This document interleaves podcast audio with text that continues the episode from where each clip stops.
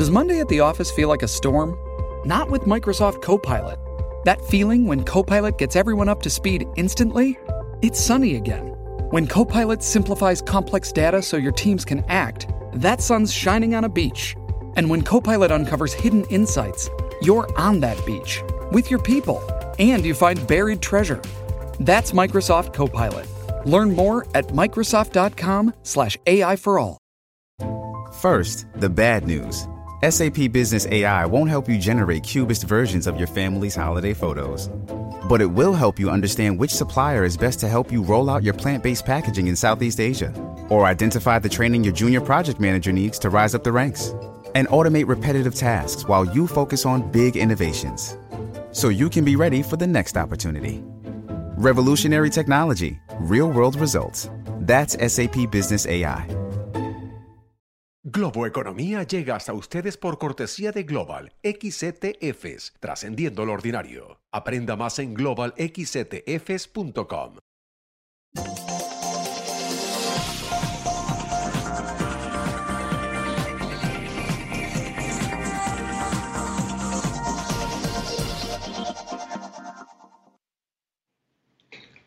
¿qué tal? ¿Cómo están? Soy José Antonio Montenegro y esto es Globo Economía. Hoy dedicando todo nuestro tiempo a hacer una puesta al día, un update de cómo está yendo la calificación del riesgo global por parte de las instituciones que realizan esa tarea internacionalmente.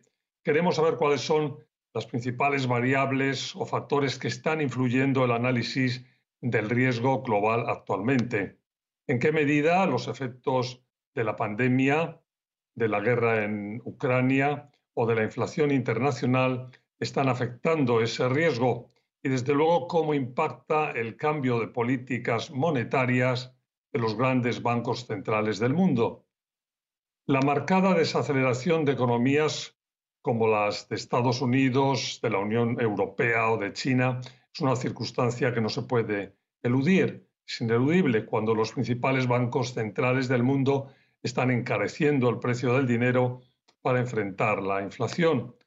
Es un cambio de escenario que, entre otros muchos impactos para los mercados emergentes, supone más y mayor competencia para atraer inversión. Es decir, se hace mucho más difícil captar la inversión internacional, lo que unido a la circunstancia de un dólar al alza eh, complica todavía más las cosas. Por eso las calificaciones de riesgo toman un renovado protagonismo y queremos, nos interesa conocer cómo se están moviendo.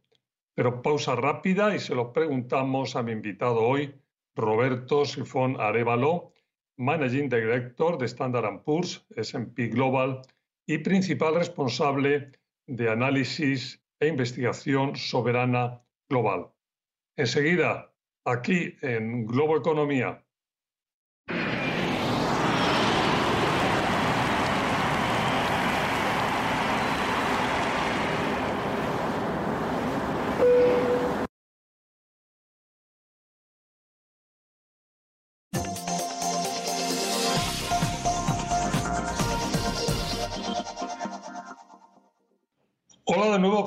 decía hace un momento, mi invitado hoy es Roberto Sifón Arevalo, Managing Director en Standard Poor's S&P Global, principal responsable de análisis e investigación soberana global en dicha institución. Eh, Roberto, bienvenido a Globo Economía, siempre un placer tenerte con nosotros. Muchas gracias igualmente. Y bueno, vamos a dedicar, como decía el programa hoy, al riesgo global, un update, cómo están las cosas y nadie mejor que tú para que nos des la temperatura. Eh, ¿Cuáles son las principales variables, los factores que están influyendo más en vuestro análisis ahora mismo sobre lo que es el riesgo eh, global, el riesgo país soberano? Bueno, sin, sin, duda alguna la situación geopolítica y cómo, y cómo esto está evolucionando y obviamente los impactos que, que, que la situación esta está teniendo en muchos factores. ¿no? No, no, hay que olvidarse que saliendo de la pandemia la inflación eh, eh, había empezado a ser un problema, que empezaba a poner mucha presión en los bancos centrales y desde, desde que empezó eh, la guerra en, en, Ucrania, después de la, invasión que hizo Rusia de Ucrania, eso puso presiones muchísimo más fuertes en la inflación a través de aumentar costos tanto de la energía como de los alimentos. Y realmente eso ha puesto al mundo hoy día en una situación bastante más complicada en la cual vemos eh, que el costo de financiamiento eh, está subiendo bastante, los niveles de inflacionarios son récords nunca vistos en por lo menos 30, 40 y en algunos casos en, muchos más años, eh, sobre todo en varios países de Europa. Y obviamente, bueno, eso es una situación que última, al final va a tener un impacto en, la, calidad crediticia de los gobiernos. No hay que olvidarse que eh, muchos de, las cuentas fiscales venían bastante golpeadas después de la pandemia y, esto obviamente pone muchísimas presiones. Déjame, Roberto, que aísle un poco algunos de esos eh, factores. Por ejemplo, el impacto pandemia está ya de retirada o no todavía. Bueno, ese es un, muy buen punto. La verdad que veíamos que el impacto pandemia estaba en retirada. Eh, eh, si uno mira la performance en general en el 2021, la mayoría de las economías empezaron a recuperarse y, mismo en el 2022 vemos que, esa recuperación continuó, pero obviamente se ha desacelerado muchísimo en, en relación a las perspectivas que se tenían antes del inicio de la guerra. ¿no? Entonces, lo que sí vemos es que eh, en cuanto a lo que es crecimiento, hubo una recuperación, pero en la parte, una de las partes que más eh, nos, ocupa a nosotros, que es en cuanto a la, mejora en las cuentas fiscales, dado a todo el gasto que los países tuvieron que hacer durante la pandemia, los gobiernos tuvieron que hacer durante la pandemia para, para sobrellevar esta situación.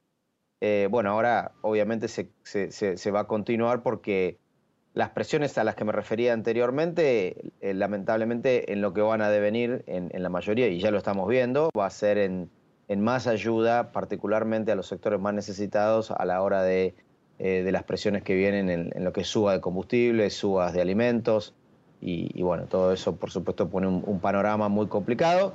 En, conjunto con lo que decía antes, que es eh, para, para, pelear a la inflación, los bancos centrales están subiendo las tasas de interés y eso está amenazando en poner a las economías más grandes del mundo en recesión. Y eso obviamente es, es un problema para, para, todo el resto. La inflación, la inflación global por todas las esquinas o casi todas las esquinas del mundo, cada vez más disparada. Eh, la sensación vuestra que lo tenéis tan medido, tan, tan estudiado, eh, ¿qué podemos ver ahí un poco en el corto y medio plazo? Mira, la, perspectiva de la inflación por el momento es que continúe. Lo que pasa es que también hay que ver, eh, esto está, como decía al principio, bastante, eh, bastante conectado a, por un lado, el ritmo de la demanda, que viene a medida que las economías continuaron, salían de, los lockdowns y, se recuperaban después del COVID, pero al mismo tiempo también eh, es, un, es, un tema muy importante con respecto al tema de la oferta. No hay que olvidarse que China continúa cerrado eh, y eh, la guerra ha puesto una presión muy fuerte en los precios de, de, combustibles y de alimentos, porque los dos países que en este momento están en guerra son grandes productores de tanto alimentos como fertilizantes que para producir alimentos y, gas y petróleo. Entonces, todos estos son eh, factores que tienen un gran peso en, cualquier canasta básica, eh, por lo cual uno augura que eh, la inflación va a continuar alta hasta que la demanda, porque como vemos que por el lado de la oferta, hasta que la guerra no se solucione, eso va a continuar. entonces la demanda tendrá que hacer el ajuste y, cuando la demanda hace el ajuste significa que las economías muy probable tengan que bajar a niveles probablemente cerca de recesión, que es lo que se está esperando particularmente, por ejemplo, para Estados Unidos y Europa. Tenemos que irnos a una pausa, lo hacemos cuando volvamos los cambios de dirección política monetaria que son clave en este momento para el análisis del riesgo global. Sean con nosotros Globo Economía.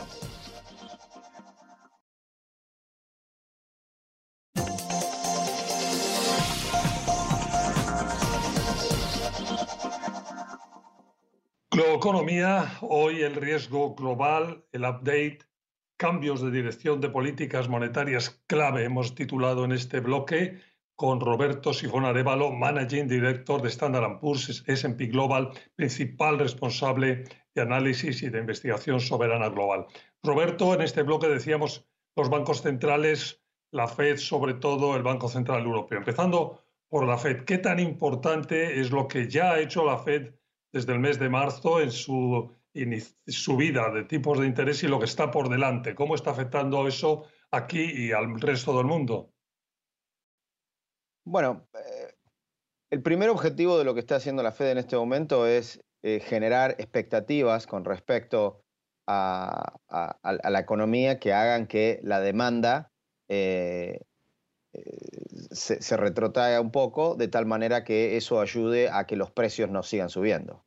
Y de la manera que lo está haciendo es lo está haciendo subiendo tasa de interés a, niveles que realmente son extremadamente altos en comparación con lo que nos tiene eh, acostumbrados la Fed. Hay que pensar que normalmente los aumentos de la tasa de interés son de 0.25 eh, o a veces menos. Y en este caso hemos visto consecutivos aumentos de 0.75, o sea, lo que sería equivalente a tres veces esos aumentos, lo cual implica que hay un gran, este, hay un gran eh, espacio para, para, para, catch up, tratando de hacer la Fed, vis a vis los niveles de inflación que Estados Unidos está esperando para este año, que son altos, ¿no? Y aparte de eso está el tema de lo que se llama el QT, o sea, la, eh, la, reducción de su balance de bonos, que es algo sobre todo y por encima de todo, si, si te, no os digo yo, desconocido, porque es la primera vez que tenemos un volumen de estas características disminuyendo de esa forma, reduciéndose de esa forma, ¿no? Ahí, ahí ¿qué, ¿cómo lo estáis acercando?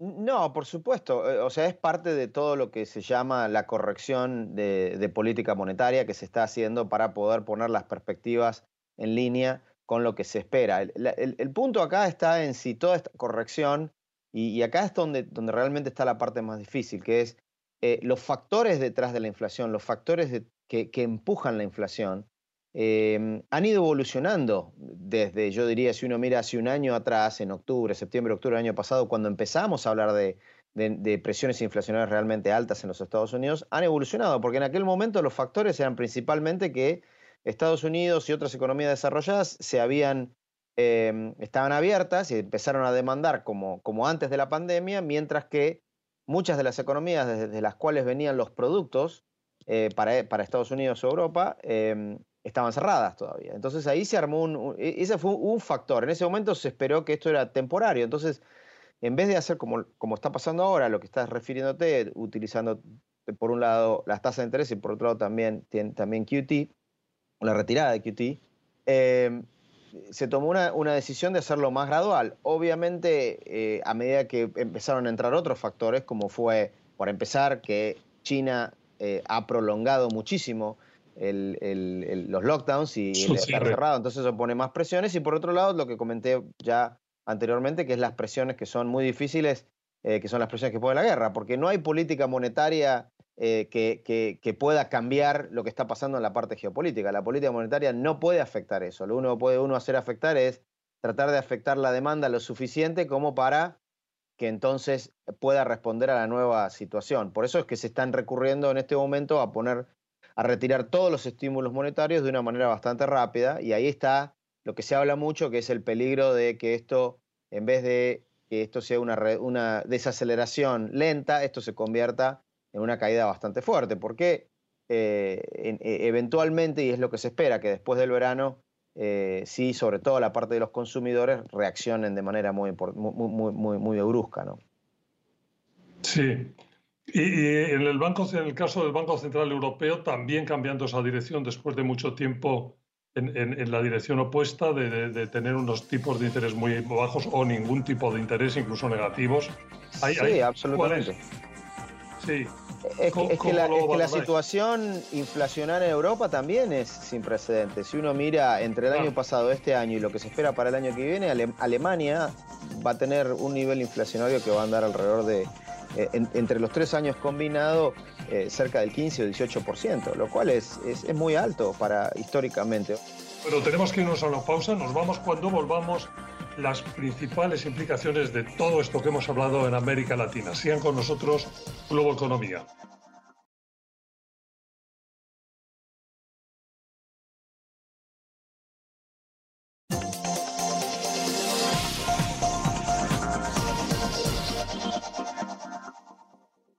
Estamos de vuelta Globo Economía, Riesgo Global, el update con Roberto Sifón Arevalo, Managing Director de Standard Poor's, S&P Global, principal responsable de análisis y de investigación soberana global en dicha institución. Y Roberto, en este bloque decíamos nuestra región, América Latina, eh, con todo lo que hemos dicho hasta ahora y pensando en, esta, en nuestra región, ¿cuál es el escenario del riesgo soberano en términos generales? Y entramos rápidamente en detalle. Bueno, creo que después de todo lo que hemos hablado sería difícil decir que el panorama es nada menos que, complicado, ¿no? Pero, pero creo que también, eh, creo, creo que al mismo tiempo hay, matices y creo que eso es, interesante por ahí eh, explorarlo un poquito. Em, por un lado, si uno mira, por ejemplo, la parte norte, eh, lo que es México y, Centro, y Centroamérica, por ejemplo, pensando en que en los precios de los commodities altos, definitivamente eso va a ser un problema para, para Centroamérica, como ha sido siempre, porque en general la mayoría de los países centroamericanos son, son importadores netos de commodities. Y en el caso de México, que obviamente se beneficia por precios del crudo alto, también hay que, no es todo beneficio porque México importa una gran cantidad de productos refinados. Entonces, en cierta manera hay, un, hay una compensación así. Sudamérica uno esperaría que se presente como, con, mejores oportunidades, porque si uno ve, por ejemplo, eh, la escasez que hay tanto de energía como de alimentos, que son dos, dos, puntos que Sudamérica produce en general, muchos países de, América Latina, de Sudamérica principalmente, producen alimentos y varios también eh, petróleo y gas, uno esperaría que esta situación eh, fuera beneficiosa. Lamentablemente hay, hay, muchos problemas, esta, este periodo agarra especialmente a Sudamérica en un problema, en un periodo bastante convulsionado a nivel político interno. O sea, si uno mira las economías que tienen estas, eh, eh, eh, estos commodities, la mayoría, digamos, no tienen la casa en orden. Roberto, ¿cuáles han sido en los últimos tiempos las modificaciones de calificación de riesgo más importantes que se han producido en la región? Bueno, creo que la más importante fue últimamente, hace, hace no mucho tiempo, que cambiamos la perspectiva de la calificación que teníamos en México, que la teníamos negativa y la mejoramos hacia estable. Principalmente un poco apoyado en, lo que estaba comentando antes, ha sido el beneficio que ha habido en, materia económica del, windfall que viene de la economía de Estados Unidos y por otro lado también que sí, obviamente se benefició un poco también con los precios altos del petróleo y ha permitido que las cuentas fiscales relativamente se, estabilizaran. Ese, yo diría que fue el, cambio más, más trascendental. Este, todavía tenemos, eh, si uno mira el balance entre perspectivas negativas y positivas, eh, relativamente inclinado hacia el lado negativo, eh, pero creo yo que en general la mayoría de las economías tienen perspectiva estable y cuando un poco si ves lo que te, acaba de, lo que te acabo de comentar, eh, creo que por el momento, y considerando que durante la pandemia muchos de estos ratings bajaron, porque la situación en la que América Latina entró a la pandemia era una situación bastante débil, eh, creo que por el momento la mayoría de los, de los ratings tienen, tienen eh, un espacio como para mantenerse. Andrés, o sea que en este momento no hay ningún tipo de... O sea, si hay que poner el foco en alguna zona, en algún país en concreto, o no necesariamente. No, bueno, siempre ponemos el foco en algún país en concreto, por supuesto, ponemos el foco en todos los países que miramos.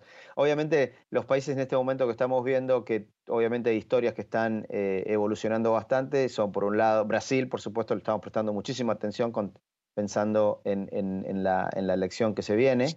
Eh, sí, exactamente. Y al mismo tiempo lo que te comentaba antes, cuando uno mira México en el contexto de Estados Unidos es, bastante... Y el, y el, último tema, que no es un tema menor, porque es el país que tiene la calificación más alta de la región, pero es una calificación que aún así la bajamos, es el caso de Chile, ¿no? que está pasando por un periodo político bastante convulsionado. Roberto, pues se nos ha terminado el tiempo. Muchísimas gracias por haber estado con nosotros. Un placer tenerte en Global Economía. Muchísimas gracias por la invitación. Fue Roberto Sifón Arevalo, Managing Director en Standard Poor's, S&P Global, principal responsable de análisis e investigación soberana global. Muchas gracias, gracias a ustedes por su atención. Recuerden que estamos todos los fines de semana en nuestros horarios habituales o cuando ustedes quieran en la versión audio, el podcast de Globo Economía. Hasta la próxima semana. Globo Economía llega hasta ustedes por cortesía de Global XTFs, trascendiendo lo ordinario. Aprenda más en globalxtfs.com.